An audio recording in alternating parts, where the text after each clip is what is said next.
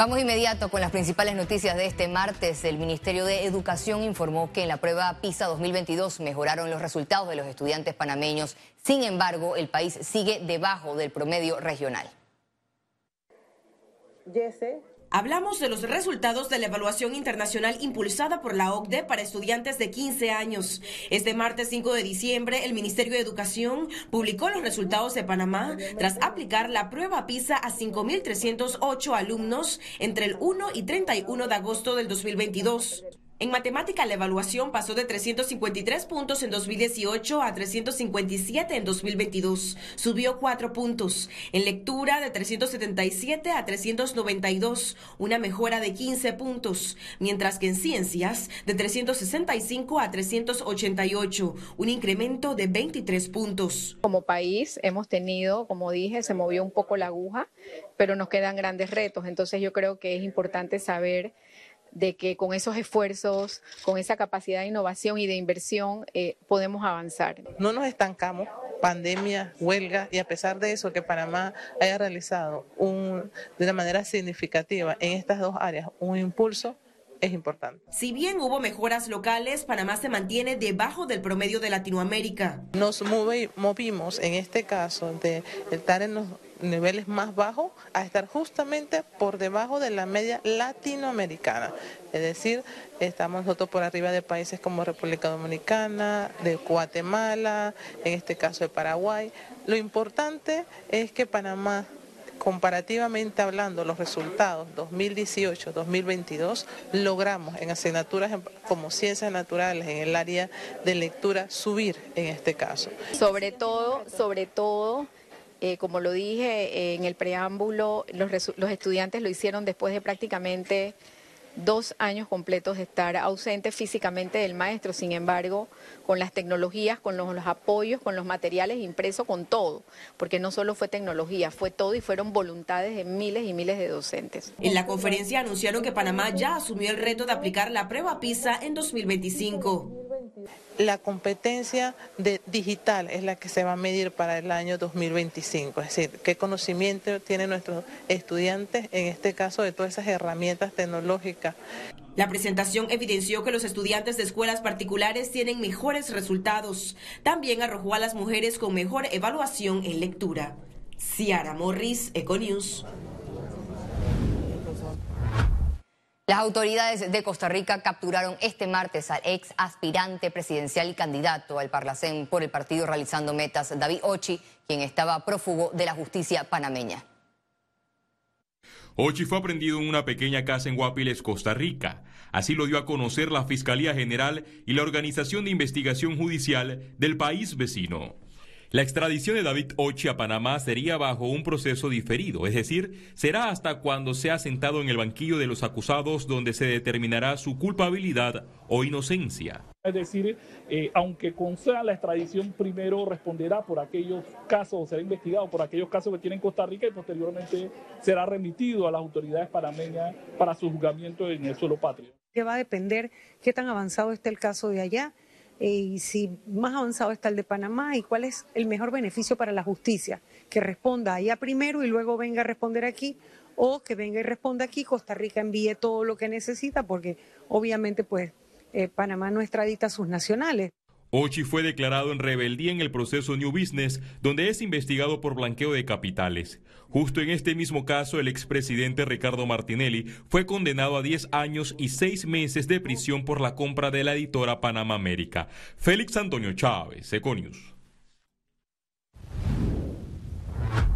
Y siguiendo con este tema, David Ochi llegó hace tres meses a Costa Rica y realizaba inversiones en la zona caribeña en este país. Aquí su informe. David Ochi es un empresario y político panameño, es uno de los dueños de la empresa Transcaribe Trading e imputado por el lavado de dinero en el caso New Business. Ochi enfrenta acusaciones de lavado de dinero relacionado con la compra de Editora Panamá América de Pasa por parte del expresidente Ricardo Martinelli. Fue precandidato presidencial por el partido realizando metas. La Procuraduría de la Nación, el Ministerio de Seguridad y la Autoridad Nacional por la Transparencia y el Acceso a la Información coordinaron las últimas estrategias de la región en materia de anticorrupción. En el Congreso Internacional contra la Corrupción se recomendó tanto al sector público como privado asumir el compromiso para blindar la democracia de este flagelo. Durante esta actividad se dio a conocer la guía de prevención y persecución con la promoción de la transparencia en todas las instituciones.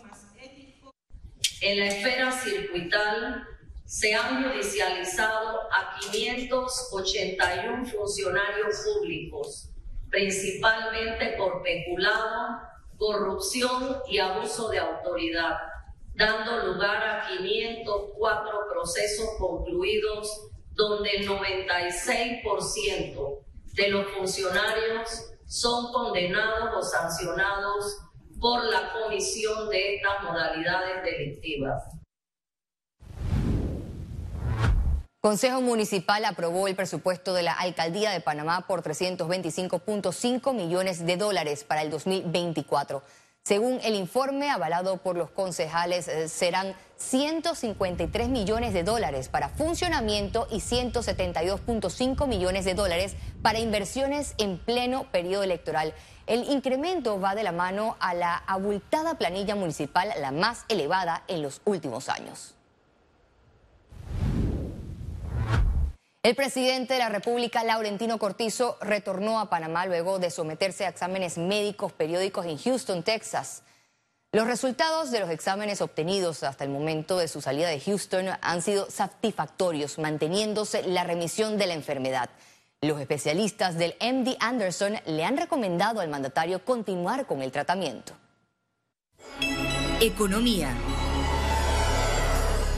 Este martes, autoridades del gobierno realizaron la primera reunión interinstitucional para definir el plan de cierre de la mina Cobre Panamá. En la reunión participó el ministro de Ambiente, Milciades Concepción, el ministro de Comercio e Industrias, Jorge Rivera Staff, la ministra de Trabajo, Doris Zapata, y el ministro de Seguridad, Juan Pino. Estos titulares evaluaron los próximos pasos de cara a la implementación del fallo de la Corte Suprema de Justicia que declaró inconstitucional el contrato de concesión entre Minera Panamá y el Estado. Y ante el inicio de estas reuniones del gobierno para coordinar el cierre ordenado de la mina, la Cámara de Comercio de Panamá recomendó instalar una comisión multisectorial técnica para su desarrollo y ejecución. Se designe una comisión multisectorial técnica con conocimientos y con personas de amplia eh, credibilidad y confianza en Panamá que puedan llevar adelante esas definiciones y decisiones siempre y cuando cuenten igualmente con la validación jurídica para que sus decisiones sean vinculantes y nos dé la tranquilidad como parameños que se está llevando adelante una toma de decisiones objetiva, imparcial y correcta. El Ministerio de Trabajo rechazó la solicitud de la empresa Minera Panamá de suspender alrededor de 7 mil contratos de sus trabajadores por el fallo de inconstitucionalidad.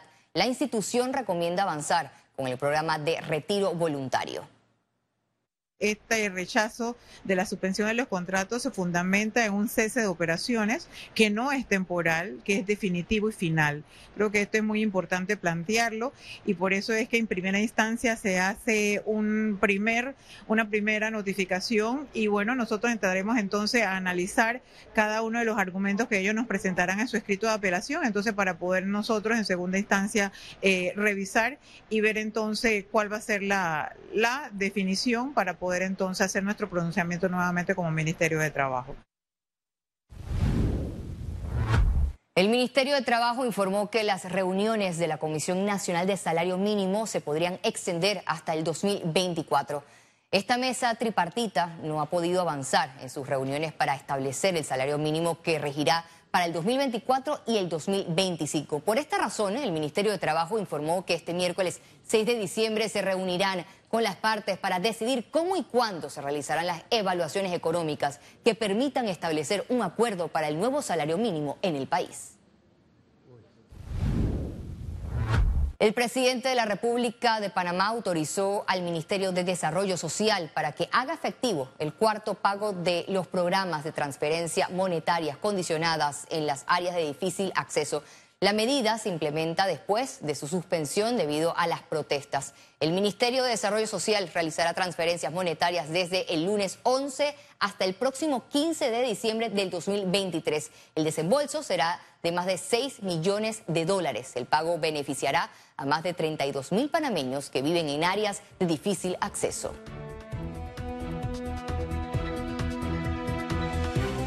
Y al regreso, internacionales.